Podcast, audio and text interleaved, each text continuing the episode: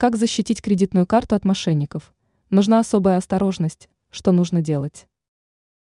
Мошенники могут красть деньги с кредитных карт посредством современных технологий или стандартных средств. Самым распространенным способом по-прежнему является звонок из банка, полиции и так далее. Также активно используется интернет, пересылается поддельная ссылка на сайт или файл. Давайте посмотрим, что можно сделать, чтобы противостоять действиям мошенников касательно кредитных карт. Как противостоять мошенникам? Вот список базовых действий. Не говорите никому пароля и коды из СМС. Это основное правило финансовой грамотности современного человека. Не подходите с кредиткой к банкомату. Большинство банков предлагают слишком большую комиссию за эту услугу. Банк также не будет просить это делать. Не оплачивайте услуги на подозрительных сайтах. Хотя бы проверяйте наличие префикса «ХТПС».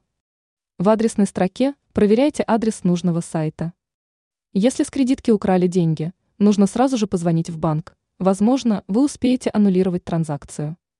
Ранее мы писали об опасности общественного Wi-Fi.